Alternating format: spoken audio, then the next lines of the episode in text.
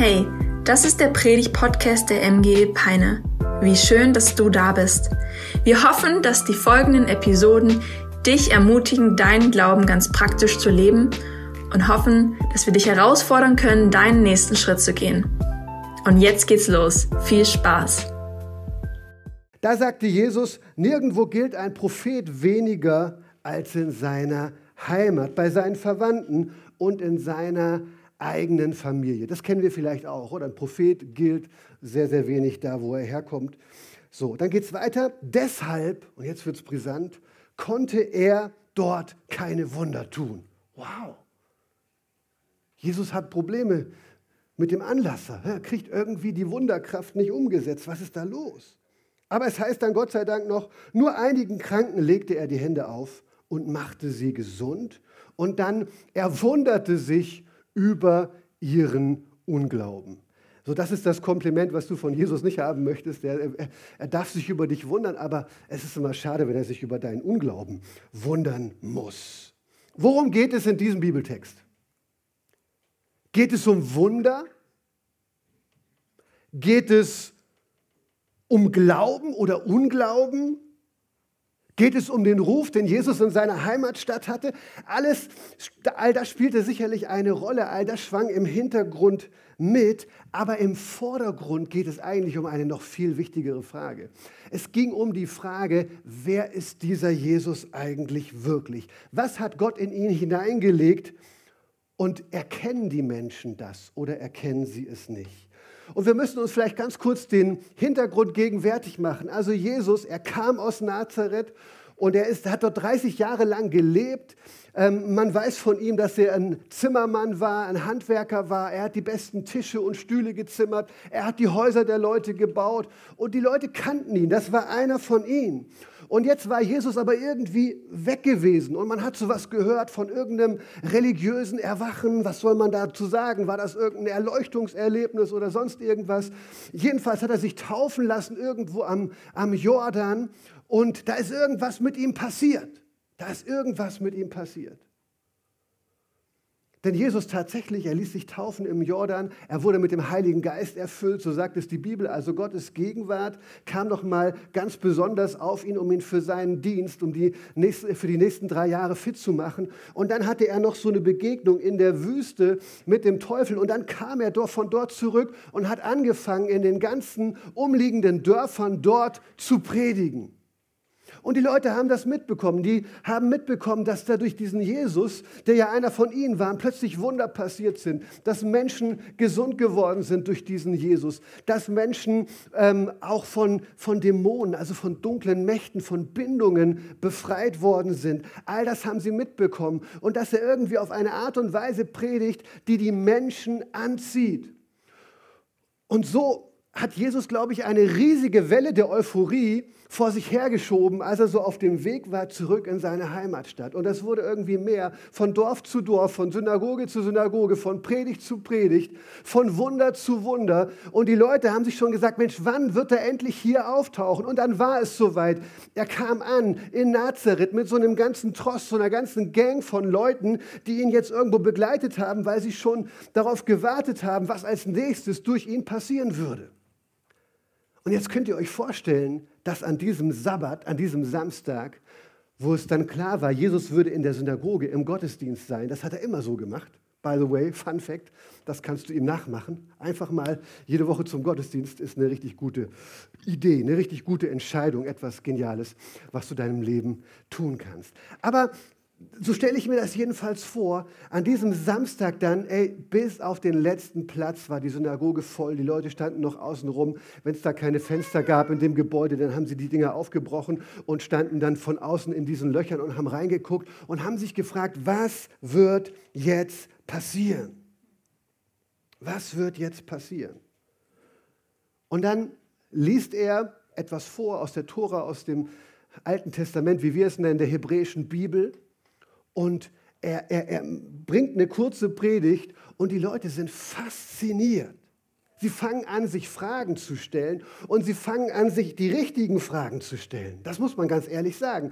Es heißt nämlich, dass sie sich fragten, wie ist das möglich? Woher kommt diese Weisheit? Hey, wie er plötzlich das Wort Gottes auslegt, was er alles weiß, wie er Dinge erklären kann, das spricht uns an, das kann man verstehen. Man merkt irgendwie, das ist was Lebendiges, Kraftvolles. Das ist anders als die Prediger, die wir sonst so kennen in unseren Synagogen, anders als diese Schriftgelehrten, anders als die Elite uns das bringt. Und dann, ja, sie, sie haben das mitbekommen, vielleicht auch schon hier in ihrem eigenen Dorf, dass da Wunder passieren, dass Menschen gesund geworden sind. Das hat jedenfalls keiner in Zweifel gezogen und sie fragen sich, wie können solche Wunder geschehen? Bis dahin alles gute Fragen. Ich glaube, eine Begegnung mit Jesus, die löst sowas aus. Und das können wir, das können du und ich auch heute erleben, dass er in unserem Leben, wenn wir anfangen, uns auf ihn einzulassen, dass er anfangen kann, Dinge zu verändern. Dinge, die unveränderlich schienen in unserem eigenen Leben. So, die Leute sind also erstmal total begeistert. Und dann schlägt es plötzlich um. So, wir haben das gerade gesehen, in Vers 3 verändern sich die Reaktionen plötzlich total. Und ich finde das spannend. Jesus hatte bis zu diesem Punkt eigentlich die ganze Aufmerksamkeit auf seine geistliche Identität gelenkt, wer er sozusagen von Gott her war. Und das konnte niemand abstreiten, dass irgendwie etwas Besonderes an ihm war. Dass Gott durch diesen Jesus wirklich etwas getan hat, dass er durch ihn gewirkt hat, dass er durch ihn Wunder bewirkt hat. Aber jetzt äh, verschiebt sich plötzlich der Fokus und die Menschen schauen nur noch auf seine natürliche Identität. Ja, Moment mal. Wir kennen den doch. Das ist doch immer noch der kleine Jesus, der bei uns aufgewachsen ist. Das ist doch immer noch unser Handwerker. Ich habe doch noch den Tisch, an dem ich jeden Tag esse. Der ist doch von ihm. Ich kenne doch Maria, die wohnt doch in der Jerusalemer Straße 4. Ich laufe doch ständig an ihrem Haus vorbei. Ich kenne doch seine Brüder, ich kenne doch seine Schwestern. Ja, Moment mal.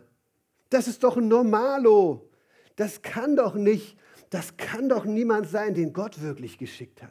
Der kann doch nicht irgendwas wirklich Besonderes sein, sodass wir jetzt uns fragen sollten, wie wir auf ihn reagieren müssen. Und das kann doch schon gar nicht, nein, das kann doch nicht dieser Retter sein, auf den wir warten. Und das war ja damals so in Israel. Die haben alle auf den Messias gewartet, auf diesen König, den Gott äh, ja sozusagen verheißen hat im Alten Testament. Hunderte von Verheißungen gab es auf diesen Messias. Und Jesus hatte, wir wissen das aus dem anderen Evangelium, aus dem Lukas-Evangelium, er hatte einen Text aus Jesaja 61 gelesen an diesem Tag in der Synagoge und er hat genau das gesagt. Es war ein Text über den Messias und er sagt: Leute, heute hier, ich bin's.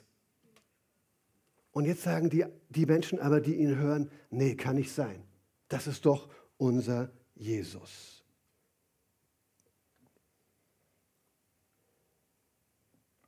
Also wir merken, wenn wir von Gottes Perspektive her draufschauen, Jesus war ehrenwert, aber seine Leute haben ihm die Ehre verwehrt. Wir merken, Jesus war ein Ehrenmann, aber irgendwie kam die Ehre in dem Moment nicht bei ihm an. Und jetzt begreifen wir, glaube ich, auch, was es bedeutet, jemanden zu ehren. Ich will mal so drei Definitionen euch geben für das Thema Ehre. Wir merken jedenfalls, was es bei Jesus gewesen wäre, dass sie ihn wirklich anerkannt hätten als der, der er ist. Und alles, was er getan hat, alles, was er gesagt hat, alles, was von ihm ausging, sprach dafür, Moment mal, das muss ein Mann Gottes sein, das muss der Messias sein. Er tut all diese Dinge, die immer über ihn ausgesagt worden sind. Also vergessen wir doch mal, dass er hier einer von uns ist, dass wir meinen, ihn zu kennen. Es ist doch gar nicht zu leugnen, dass Gott mit ihm ist. Aber das tun sie nicht. Nein, sie geben ihm nicht das, was ihm zusteht. Sie geben ihm keine Ehre. Und ich glaube, das ist eine erste gute Definition für das Thema Ehre und dass wir jemanden ehren. Wenn wir jemanden ehren, einen Menschen zu ehren, das bedeutet genau das, ihm das zu geben, was ihm gehört.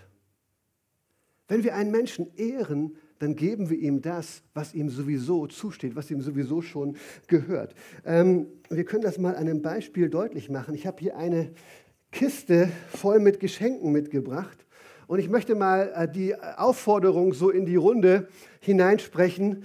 Ähm, wenn du das Gefühl hast, das könnte dein Geschenk sein, dann komm doch einfach nach vorne und hol's dir ab. Klingt komisch? Ich hoffe, dass es funktioniert, aber wir wissen es nicht.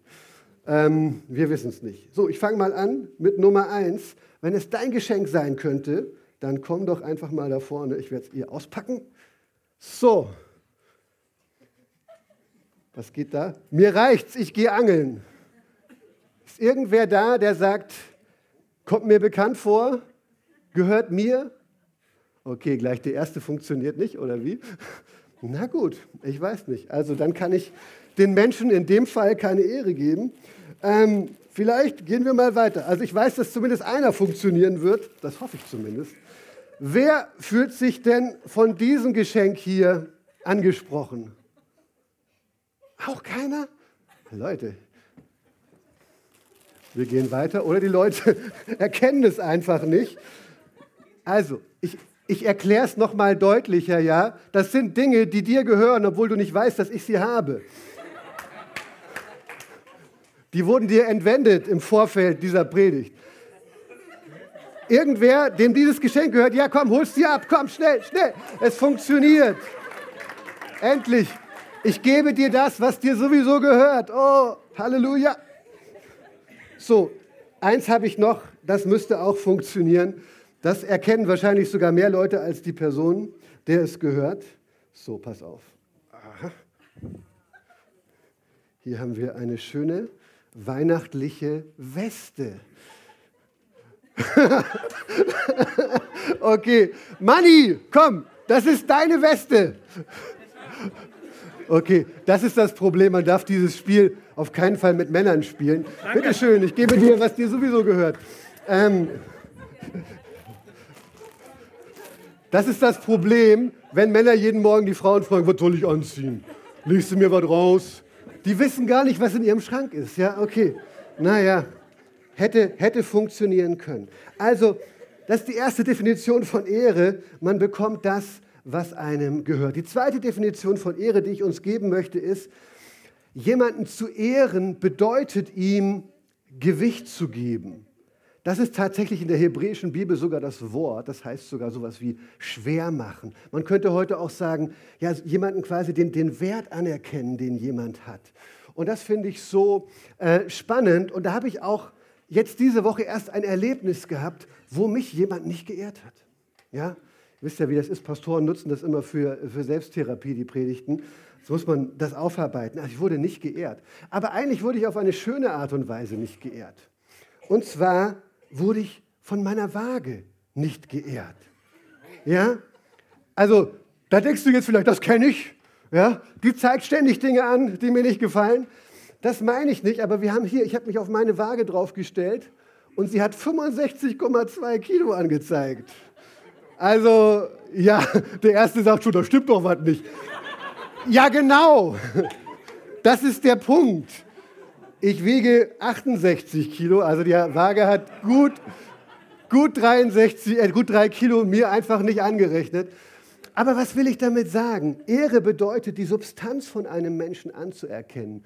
Das, was er ist, seinen Wert, wirklich eine, eine realistische Anzeige sozusagen abzubilden von einer Person und nicht jemandem was wegzunehmen. Ich meine, wenn es ums eigene Gewicht geht, haben wir nichts dagegen. Oder die meisten, außer Bodybuilder, die sagen, oh nein, ich habe wieder fünf Kilo abgenommen. Jetzt muss ich wieder, weiß ich nicht, Eiweißpulver essen oder sowas in der Art. Ähm, aber nein, wenn es um unseren, unseren Wert geht und jemand ähm, gibt uns nur, sage ich mal, so 65 Prozent unseres Wertes statt 100 Prozent, dann sieht das schon ganz, ganz anders aus. Ich musste an eine Geschichte denken, neulich habe ich die mit meinem Sohn erlebt. Ich habe ihn und einen Kollegen, der gerade Ausbildung machen, immer von der Berufsschule in Gifhorn abgeholt. Und ähm, ja, da, da ging es dann darum, äh, dass sie darüber geredet haben, irgendwie wie irgendeine Arbeit war und so weiter. Naja, und ich war so ein bisschen als Vater schon angesäuert, weil ich genau wusste, mein Sohn hat natürlich mal wieder nicht so wirklich äh, so viel gelernt dafür, wie man hätte lernen sollen und so. Und ich war so ein bisschen, und ich habe das dann so ein bisschen genutzt, ja, um vor seinem Kollegen ähm, ihm das schon so deutlich, deutlich zu sagen. Ja? Also nicht, dass ich ihn beschimpft hätte oder sowas in der Art, aber ich habe irgendwie direkt ge gemerkt, als ich wieder zu Hause an meinem Schreibtisch saß, hey, das geht überhaupt nicht, was du da gemacht hast. Du hast eigentlich ihn jetzt bloßgestellt ähm, vor seinem Kollegen und du hast, du hast ihm eigentlich nicht das gegeben, was ihm zugestanden hätte. Dass du als Vater ihm sagst, dass du an ihn glaubst, dass du, dass du auch vor anderen Leuten ähm, eher dich auf die Stärken konzentrierst, als auf das, was vielleicht noch ähm, Entwicklungsbedarf hat. Und ich habe mir gesagt, hey, das lasse ich so nicht stehen. Und äh, ich habe mich dann um, eine Woche später wirklich im Auto darauf vorbereitet, so im Gebet und gesagt, so jetzt werde ich einfach, egal ob der Kollege das komisch fällt oder nicht, ich werde direkt, sobald sie im Auto sitzen sind, werde ich das ansprechen und werde mich auch wieder vor dem Kollegen wirklich bei ihm entschuldigen. Und das habe ich dann auch gemacht und ich habe so gemerkt, wie das sowohl ihn als auch den Kollegen total berührt hat. Aber ich finde, das ist genau das, äh, was wir eigentlich meinen oder was wir tun sollten, wenn es darum geht, ähm, dass wir einander ehren. Ja? Dass, wir, dass wir uns auf, auf das konzentrieren, ähm, was, was an ihm gut ist. Dass wir uns auf seine auch geistliche Identität konzentrieren und nicht auf die Dinge, wo wir sagen, das müsste eigentlich noch alles anders werden. Das ist, glaube ich, so spannend. Deswegen ist meine letzte Definition, jemand zu ehren bedeutet ihn für seine geistliche Identität zu wertschätzen, also für die Identität, die er von Gott her hat. Wir müssen das anerkennen, was Gott über einen Menschen sagt. Also statt ihn aufgrund seiner natürlichen Identität abzulehnen. Wir ehren einen Menschen für das, was Gott ihm gegeben hat, für den Wert, den Gott ihm gegeben hat und nicht einfach für das, was wir gerade sehen und was uns an ihm passt oder nicht passt. Ich werde das gleich noch ein bisschen mehr erklären. Wir gehen mal rein in die Frage, wen sollen wir eigentlich ehren? Und wir haben es gerade schon gesagt, Ehre, wem Ehre gebührt. Und tatsächlich ist es so, dass Gott ähm, er spricht es so aus eigentlich in der Bibel, im Neuen Testament. Da heißt es, Gott hat bestimmte Menschen einfach gesetzt, dass wir sie ehren sollen. Und er hat bestimmte Menschen gesetzt, dass sie sogar Autorität haben in unserem Leben, über unserem Leben. Ich weiß, es ist jetzt kein furchtbar moderner Gedanke, äh, aber wahr ist es doch. Selbst in einer total modernen, postmodernen Welt, wo wir so ähm, hoch individualistisch sind und das Gefühl haben, alle sind auf Augenhöhe, merken wir doch, dass es Menschen gibt, die Autorität haben, die Entscheidungen treffen können und denen wir uns auch ganz oft einfach unterordnen müssen. Ob wir das jetzt so nennen oder nicht, es ist doch wahr, okay? Und wir gehen da jetzt mal ganz kurz durch. Wen sollen wir alles ehren? Erster Punkt ist einfach, wir sollen alle ehren. Wir sollen alle ehren. Und hier haben wir wirklich etwas Einmaliges auch als ein ein, ein, ein Land mit christlichen Wurzeln und mit christlicher Prägung. Denn nein, das, was wir alles heute als Gesellschaft haben, ist nicht nur eine Folge der Aufklärung, sondern die Aufklärung hätte wahrscheinlich gar nicht so entstehen können, wenn es nicht zuerst diese christliche Überzeugung gegeben hätte, dass der Mensch im Ebenbild Gottes geschaffen wurde und dass er es wert ist, geschützt zu werden, dass er eine Würde hat, die man ihm heute im Grundgesetz sogar anerkennt und so weiter. Das kam eigentlich zuerst aus den christlichen Wurzeln und die ersten Aufklärer waren fast alle auch Christen. Und hier lesen wir zum Beispiel in 1. Petrus 2,17, wo es einfach heißt, ehrt alle Menschen. Und in Römer 12, Vers 10, da heißt es über Kirchen und über die Menschen, die da, also als geistliche Familie zusammenkommen, übertrefft euch gegenseitig darin, einander Ehre zu erweisen. Das ist auch eine schöne Illustration dafür, wie wir ehren können. Wir sollen den anderen übertreffen.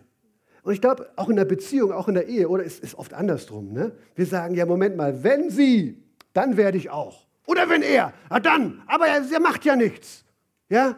Und das, dann, dann ehren wir einander nicht. Aber so aus Gottes Sicht wäre es genau andersrum, dass wir sagen, nein, wir fangen an, wir übertreffen den anderen. Und wörtlich kann man dieses Wort sogar übersetzen, tatsächlich, wir kommen einander zuvor. Wir sagen immer, erster, erster. Morgens aufstehen, wie wäre es als Ehepaar? Und du sagst, ich bin Erster, ich sage irgendwas Nettes über meinen Mann, bevor er es kann.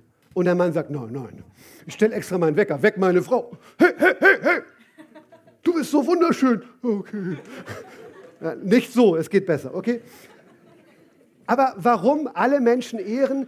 Wegen ihrer geistlichen Identität und nach ihrer geistlichen Identität, egal wie sie aussehen, egal was sie tun, sind sie immer noch Ebenbilder Gottes. Zweitens, wir sollen Autoritätspersonen ehren. Ich werde das mal nicht weit, äh, weiter aufführen, aber wir gehen mal eine Folie weiter. Autoritätspersonen. Hier zum Beispiel Römer, 1, äh Römer 13, 1 bis 2.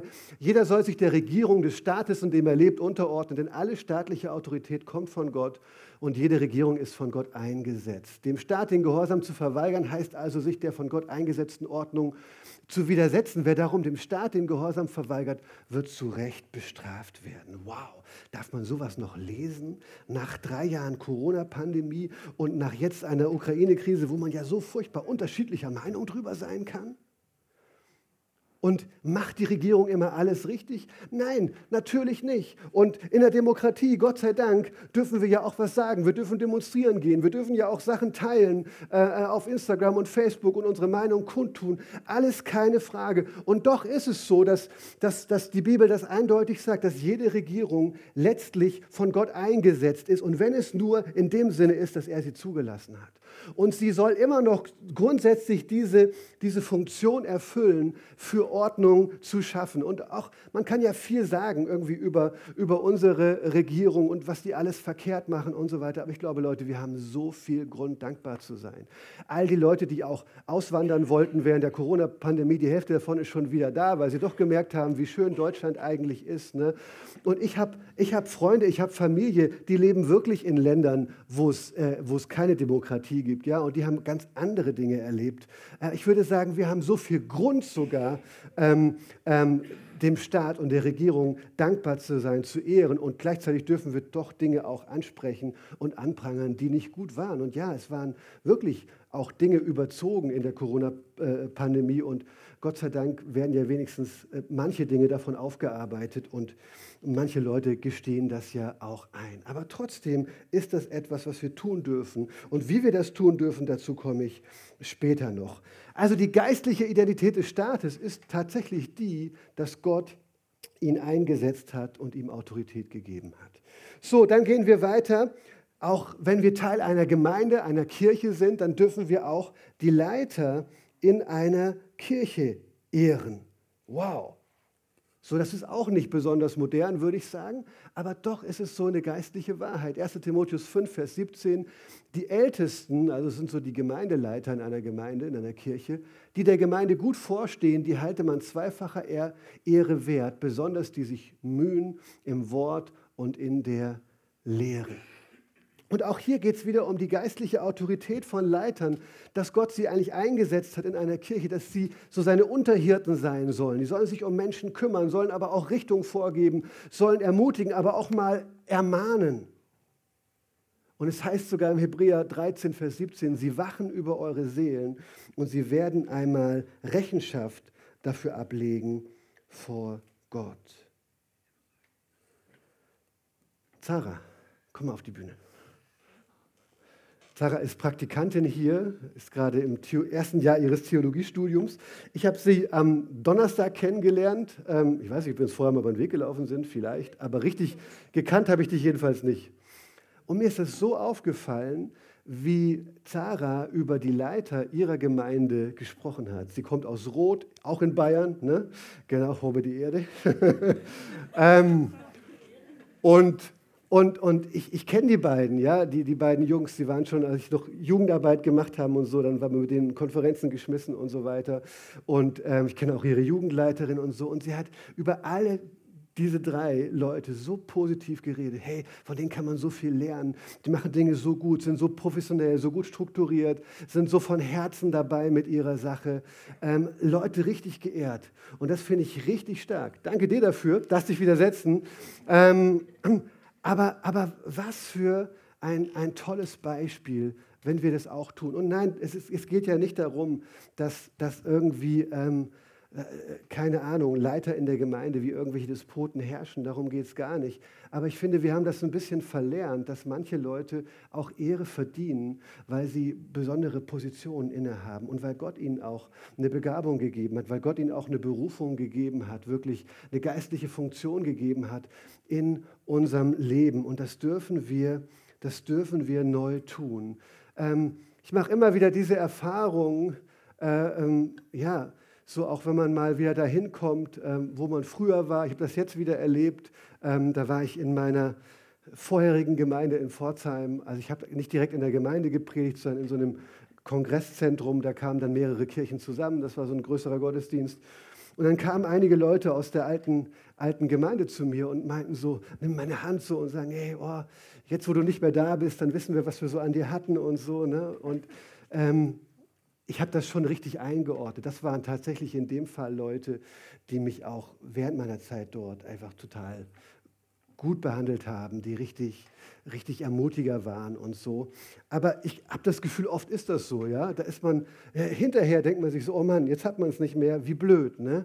Ich möchte dich so ermutigen, dass du jetzt schon anfängst, dankbar zu sein für deine Leiter, für die Pastoren, für Lukas Marie, für die Ältesten, für Martin, für Manni, auch für Ben, der noch dazugerufen ist ins Leitungsteam, auch für eure Kleingruppenleiter, für eure Jugendleiter. Hey, Gott hat denen eine Aufgabe gegeben, dass sie euch auch ein Stück weit jetzt voranbringen sollen, eine Richtung zeigen sollen. Und ich kann zurückschauen, da waren so viele Menschen, die in mein Leben sich investiert haben, Leiter bei den Pfadfindern, Leiter im Jugendbereich. Und ich habe denen so viel zu verdanken und die haben mich vor so viel Mist bewahrt. Meine Eltern, allen voran, ja, waren wirklich auch geistliche Leiter für mich. Wir gehen weiter genau zu diesem Punkt. Vierter Punkt, wen sollen wir ehren? Unsere Eltern, meine Eltern. Epheser 6, 2 bis 3, ihr sollt Vater und Mutter ehren. Wenn du deinen Vater und deine Mutter ehrst, wird es dir gut gehen und du wirst ein langes Leben haben. Wow, was für ein Versprechen, was für eine Verheißung Gottes. Und ich glaube, wir sind dann schnell an diesem Punkt, dass wir uns fragen, ja Mensch, aber kann das wirklich jeder so sagen? Oder kann man das wirklich von jedem erwarten? Es gibt doch Leute, die haben so, so ähm, ja, himmelschreiende Ungerechtigkeit erlebt in ihrer eigenen Familie, sind nicht geliebt, nicht ermutigt, nicht, ge nicht gewertschätzt worden, ja? haben keinen gesunden Selbstwert aufbauen können, weil sie ständig nur runtergeputzt worden sind. Und diese Leute, die fragen vielleicht zu Recht, hey, wie, wie, wie kannst du von mir erwarten, dass ich meine Eltern ehre? Was soll das überhaupt bedeuten? Was gibt es da überhaupt zu ehren. Aber ich glaube, es ist erstmal wichtig, dass all diejenigen Leute jetzt hier an der Stelle reagieren, die richtig gute Eltern hatten. Also perfekte Eltern hatte keiner. Ja? Also auch ich nicht, obwohl unsere Eltern wirklich cool waren, Hammer waren, stark sind. Aber perfekt waren sie nicht. Aber ich glaube, viele von uns hatten richtig gute Eltern, die sich richtig gut gekümmert haben, uns richtig gut versorgt haben, richtig ermutigend in unser Leben reingesprochen haben, die uns echt eine solide Grundlage gegeben haben, auf der wir jetzt aufbauen können, oder? Ganz, viel, ganz vielen von uns geht das doch so. Hey, wir sollten auf jeden Fall schon mal anfangen, unsere Eltern zu ehren. Und da, wo wir vielleicht eine schwierige Biografie haben, glaube ich, dass es doch auch Wege, Wege gibt, auch da Eltern zu ehren. Ähm, ich habe jetzt vor kurzem erst mit einer, mit einer jungen Frau gesprochen, die so ähm, ja, das eigentlich erlebt hat, dass ein Elternteil sie sozusagen hat sitzen lassen und auch nicht so eine richtige Beziehung haben wollte. Und die Person hat mir das gesagt. Ich habe ich hab so ganz stark ein inneres Empfinden gehabt, dass auch ich die Aufgabe habe, meine Eltern zu ehren und, und, und, und sie zu lieben. Und auch dieses eine Elternteil, wo ich mich so ungerecht behandelt fühle. Ich hab, weil, weil Gott, hat sie, hat sie selber gesagt, diese Person, Gott sagt doch das hier nicht nur über die guten Eltern. Boah, habe ich gedacht, was für eine Reife, was für eine Weisheit. Dann, was wollen wir noch e-, ehren? Meine Ehe, unsere Ehe. Da haben wir einige Bibelverse, Hebräer 13, 4, dass wir die Ehe in, Ehre, in Ehren halten sollen, ähm, dass wir vor allem treu sein sollen. Ähm, dann äh, haben wir Epheser 5, 33, da wird zur Frau gesagt, dass sie den Mann ehren und respektieren soll. Hier unten achten und respektieren, man könnte auch Ehren übersetzen. Und dann wird in 1. Petrus 3, Vers 7 gesagt, ebenso gilt auch für euch, für euch Männer, auch ihr sollt eure Frauen ehren, soll von Achtung geprägt sein, euer Verhalten. Ehrt sie. Wow, das ist etwas total Spannendes. Da musste ich an eine Geschichte denken von Greg Rochelle, das ist ein Pastor in den USA, und er hat erzählt, dass sie so ein befreundetes Ehepaar hatten und diese Ehe lief eigentlich immer super und irgendwie haben sie dann mitbekommen, jetzt äh, geht es ein bisschen achterbahnmäßig zu da. Und sie haben sich dann mit denen getroffen und wollten irgendwie helfen und ähm, er beschreibt dann so, dass sie dann da saßen am Tisch gemeinsam, weiß ich, beim Kaffee trinken oder Mittagessen und die Frau wirklich irgendwie die ganze Zeit, seitdem sie da waren, irgendwie eine halbe Stunde lang eigentlich nur damit beschäftigt war, ihren Mann runterzuputzen. Vor ihnen. Und irgendwann kann es die Frau von Craig, Amy, sie kann es nicht mehr aushalten. Das ist ja wirklich eine gute Freundin gewesen. Sie sagt, sag mal, merkst du eigentlich nicht, was du hier machst, dass du ihn jetzt hier wirklich schon seit einer halben Stunde nur runter machst? Das kann doch nicht dein Ernst sein. Und die andere Frau reagiert und sagt, hey, du hast gut reden. Wenn mein Mann nur ein Zehntel so viel Mann wäre wie dein Mann, dann würde ich ihn auch ehren.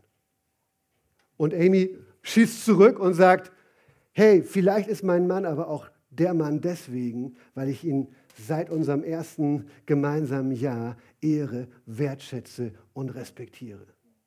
Wow, dachte ich, wie krass, wie krass, oder? Und andererseits ist es andersrum genauso, oder? Äh, jemand hat mal den schönen Satz gesagt, manche Männer geben ihren, ihren, ihren Hunden mehr Aufmerksamkeit als ihre Frau. Ja? Und dann wundern sie sich, weil äh, was, was damit los ist. Okay, die ersten, die ersten Blicke finden sich. Ja, ja. Der spricht von dir. Nein. Oder der Garage oder dem Oldtimer, den du irgendwo stehen hast oder dem nächsten Projekt, was du bauen möchtest oder so. Ich weiß es doch auch nicht. Ja? Oder deinem Hobby. Ähm, da gibt es ja irgendwie alle möglichen Dinge. Nein, die geistliche Identität von der Ehe ist, dass da eine Einheit entsteht, wo aus zwei Menschen am Ende nur noch ein Mensch da ist und die beiden sind sogar irgendwie ganz ähnlich dem, was Gott selber an Beziehung hat als Vater, Sohn und Heiliger Geist. Okay, wir müssen zum Schluss kommen. Warum sollen wir ehren? Und hier ist einfach die kurze Aussage, weil Gott sein Segen an das Ehren bindet. Und das sehen wir so gut in der Geschichte von Jesus, oder? Es heißt über, über Jesus in Nazareth, wo sie ihn nicht geehrt haben, wo sie ihn nicht anerkannt und gewertschätzt haben, als der er ist, heißt es, deshalb konnte er dort keine oder nicht viele Wunder tun, nur einigen Kranken legte er die Hände auf und machte sie gesund. Also das war die Folge davon, dass hier Menschen Jesus nicht geehrt haben. Er konnte nichts für sie tun. Und dieses konnte, müssen wir erklären, das bedeutet natürlich nicht, dass er jetzt unfähig gewesen wäre. Er hätte jeden heilen können, wenn er wollte, aber wo Jesus nicht geehrt wird, da möchte er nicht.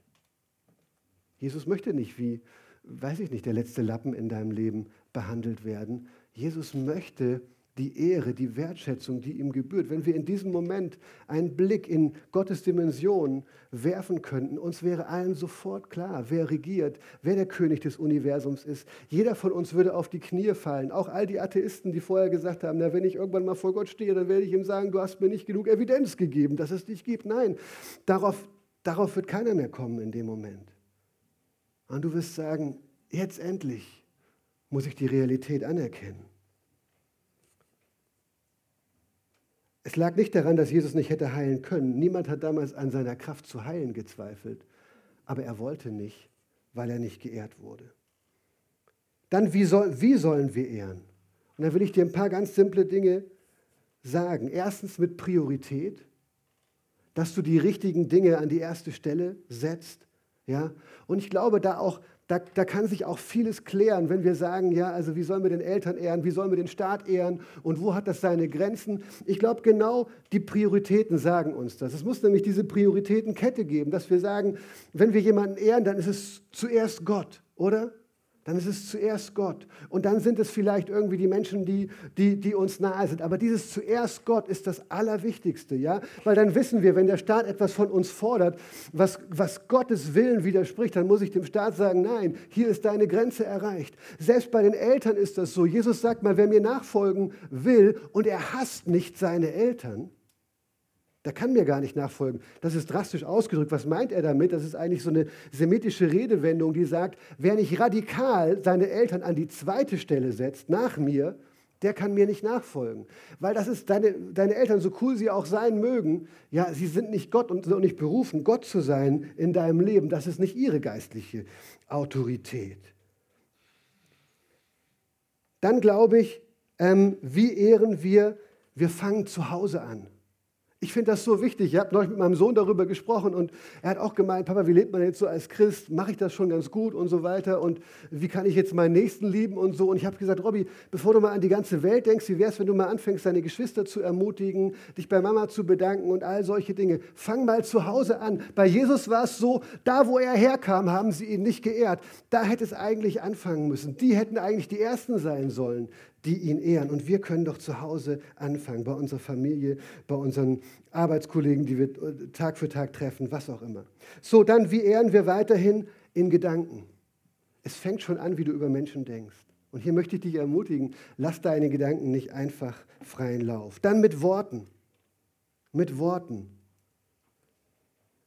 Epheser 4, 39 heißt es, kein böses Wort soll über eure Lippen kommen. Hey, wie viele üble Worte wurden während der Corona-Pandemie gesagt über Menschen?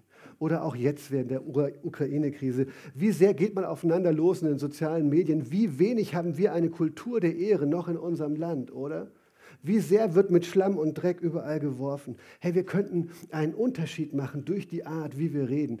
Wir gründen gerade eine Gemeinde in Hannover und neulich war, äh, äh, vor einigen Wochen war eine ähm, junge Frau dabei, die noch überhaupt keinen keinen Hintergrund hatte mit dem Glauben und das alles gar nicht kannte.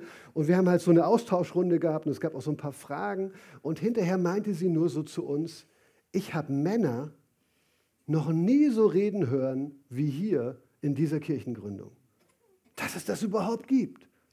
Und für mich war das so das größte Kompliment überhaupt, dass ich sage, boah, man merkt uns an, dass wir anders sind, dass wir nicht einfach leichtfertig losschießen, über Menschen reden und so weiter. Und dann zu guter Letzt sollen wir ehren auch mit Taten. Das geht bis in so Kleinigkeiten hinein. Ich bin selber, äh, unsere Gemeinde in Braunschweig, wir haben mehrere Angestellte. Ich habe auch jemand im Büro, der für mich arbeitet. Und ich habe mir selbst da andere Dinge angewöhnt, weil ich Leute ehren möchte. Ich habe zum Beispiel irgendwann festgestellt, dass ich immer gerne einfach mal, wenn mir zwischendurch beim Spazierengehen oder sonst irgendwas noch was eingefallen ist, was noch erledigt werden müsste, schnell Handy raus und WhatsApp-Sprachnachricht. Und dann gerne auch mal am Abend um 22 Uhr oder so, ist so praktisch. Er kann ja selber entscheiden, wann er es anhört und wann nicht. Ne? Und mir ist irgendwann aufgefallen, dass das eigentlich schon so ist übertrieben wahrscheinlich, aber so eine, so eine leichte Form von, von fast schon Machtmissbrauch ist. Aber auf jeden Fall ehrt es nicht den anderen Menschen. Weil erstens, wenn ich ihm eine Sprachnachricht schicke, dann muss er sich die, wenn die noch sehr lang ist, und manchmal konnte die auch sieben Minuten sein, ja, dann muss er sich vier oder fünfmal muss er sich die wieder, wieder anhören, um, um dann sich aufzuschreiben, was er jetzt alles genau von ihm will und so weiter. Ne? Ähm, und, und dann auch äh, zu diesen Zeiten, wo er eigentlich Feierabend hat oder so, grätsche ich dann da rein und ich weiß, die Person ist so pflichtbewusst, der guckt sich das wahrscheinlich doch noch an. Ne? Und da habe ich mir echt radikal gesagt, nein, das mache ich nicht. Ich weiß, wann der frei hat, da kommt keine Nachricht. Ich weiß, ähm, äh, wann der ungefähr Feierabend macht, da kommt keine Nachricht mehr. Ähm, und ich mache keine Sprachnachrichten mehr. Es ist wirklich eine neue Sache. Nur wenn mir jemand Sprachnachrichten schickt, antworte ich mit Sprachnachrichten. Das ist, was ich mir versucht habe anzugewöhnen. Es klappt noch nicht immer, aber meistens denke ich dran. Und letzter Gedanke, was darf mir Ehre bedeuten? Und hier kommen wir jetzt zum Schluss. Und ich finde das so wichtig, wenn wir über Ehre reden, dann könnte schnell so ein Anspruchsdenken entstehen. Es ist oft auch in Beziehungen so, wie ich vorhin schon gesagt habe, so in der, in der, in der Ehe gerne so, ey, sie respektiert mich nicht. Das kann ich nicht mehr ertragen und warum soll ich jetzt irgendwie noch Liebe zeigen, Aufmerksamkeit zeigen und so weiter. Oder andersrum, hey, er, er hat keine Aufmerksamkeit für mich, er, er nimmt gar nicht meine Bedürfnisse wahr und so weiter. Warum soll ich ihn respektieren? Warum soll ich ihn respektieren? Und ich glaube, es ist so wichtig, dass wir verstehen für uns, dass Ehre etwas ist, was wir besitzen. Punkt. Und wir besitzen es, weil es Gott uns gegeben hat weil wir Gottes Ebenbilder sind. Das ist die Ehre, die er uns gegeben hat. Das ist übrigens, die, kann die einzige Grundlage nur sein, dass es wirklich eine Würde des Menschen gibt, die unantastbar ist. Weil wenn es nicht von Gott außerhalb von unserer Welt garantiert ist, ja, warum soll es dann überhaupt garantiert sein? Und wir wissen aus der Geschichte heraus, es war dann oft eben nicht selbstverständlich, die Würde von Menschen zu achten. Und deswegen glaube ich, wir brauchen das von außen, wo auch eine Autorität, die über den Menschen steht, noch darüber wacht. Wir brauchen diese Ehre, die nur Gott geben kann kann. Und so muss ich mir aber bewusst darüber sein, hey Gott, gib mir diese Ehre schon. noch viel mehr, wenn ich sein Kind bin, dann habe ich noch eine ganz andere Ebene. Ja, wenn ich mich schon für Jesus entschieden habe, wenn ich schon angefangen habe, mit ihm den Weg zu gehen, eine bewusste Entscheidung für ihn getroffen habe. Aber selbst wenn das noch nicht der Fall ist, ich besitze Ehre. Das heißt, wenn ich geehrt werde, dann ist das nur eine Bestätigung meiner Ehre. Aber es ist niemals die Begründung meiner Ehre. Und das ist ein wichtiger Unterschied. Andersrum ist es so, ich habe dann auch Ehre, egal ob man mich ehrt oder nicht.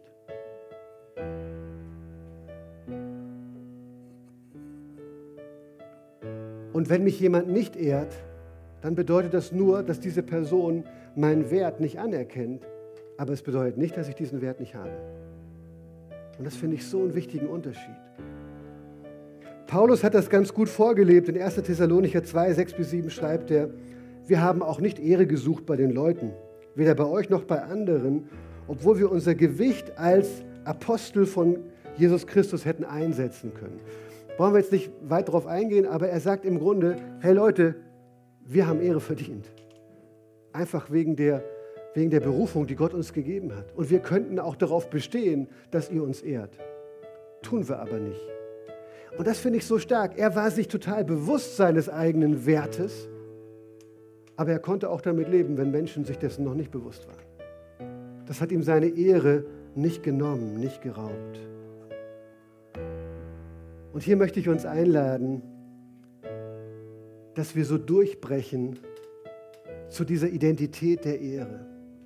Weil ich glaube einfach nur dieses Wissen, wir sind irgendwie Gottes Ebenbilder, das reicht nicht, weil Gottes Ebenbild zu sein, das hat eigentlich mal, das hat eigentlich mal, ja, das Ziel gehabt, es sollte so laufen, dass Gott sozusagen unser Spiegel ist, in dem wir uns beständig sehen und unseren Wert aus diesem Spiegel heraus ableiten. Wir sollten also eine ganz enge, intime Beziehung mit Gott haben, sodass wir auch immer gewusst hätten, wer wir sind. Aber jetzt sagt die Bibel ganz deutlich, dass diese enge Beziehung zu Gott durch Sünde verloren gegangen ist. Durch Sünde verloren gegangen ist.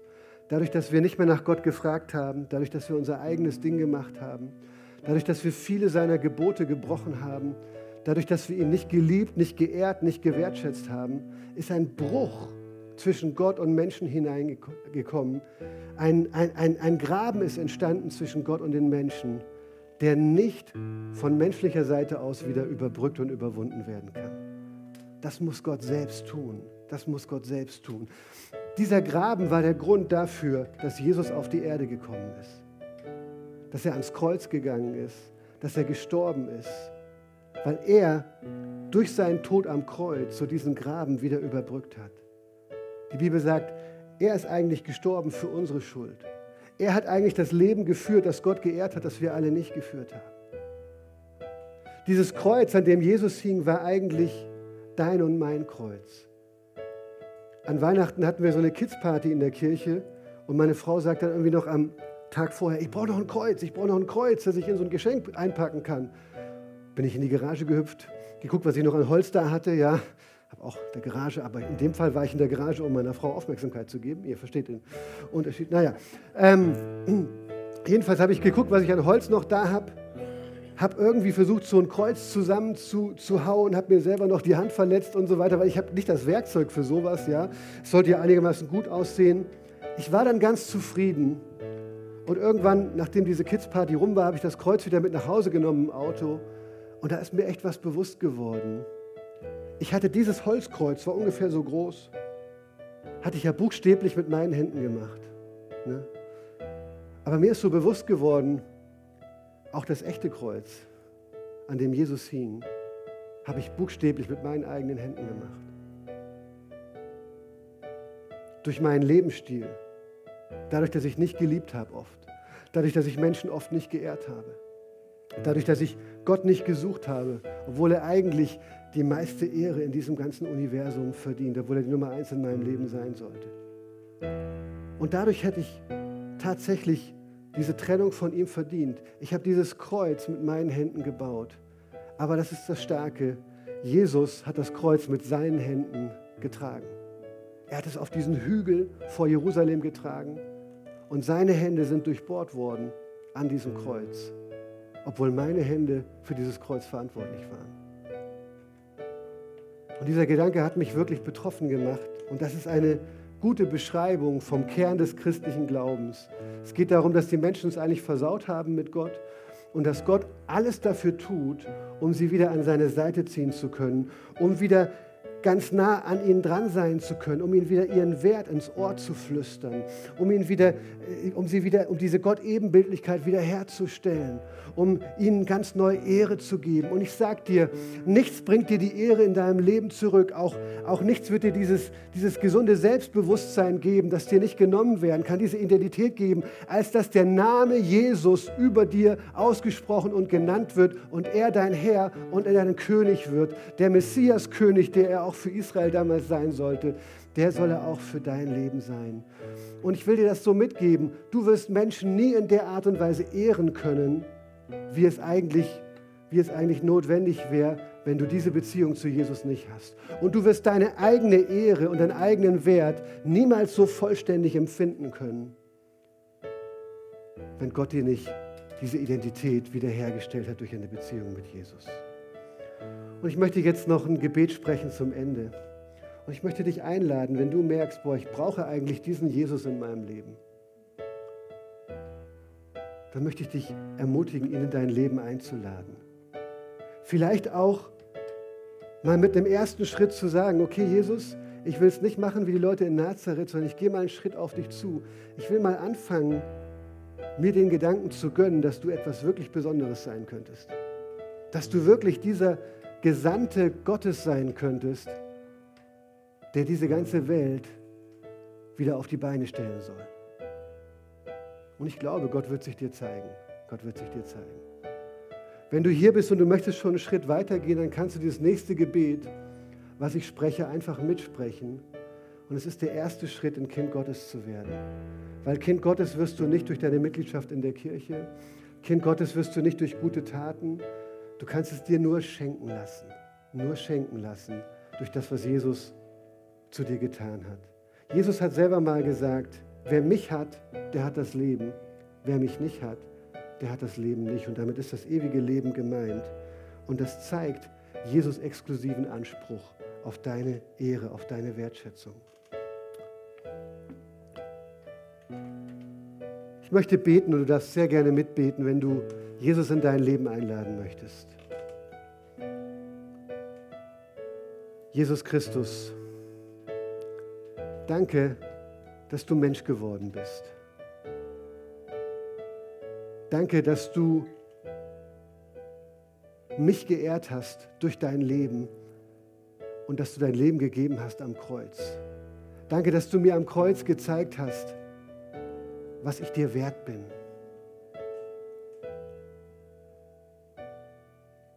Du hast dein eigenes Leben geringer geachtet als meins. Danke, Jesus, dass du mich einlädst in eine Beziehung mit dem Vater im Himmel. Ich möchte heute dein Kind werden. Ich möchte heute Ja sagen zu dir. Ich möchte wieder den eigenen Wert empfinden, den ich habe. Ich möchte die Schuld loswerden, die diese, diesen Wert nach unten drückt. Ich möchte dich ehren mit meinem Leben, Jesus. Und ich möchte dich zum Herrn meines Lebens erklären. Ich möchte dich wertschätzen über jede andere Person in dieser Welt. Und ich will dir nachfolgen. Danke, dass du mich annimmst. Danke, dass du mir deine, meine Schuld vergibst und mich zu deinem Kind machst.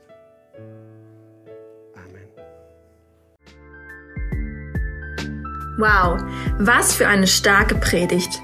Danke, dass du mit dabei warst. Abonniere gerne unseren Kanal, um weitere Folgen zu hören.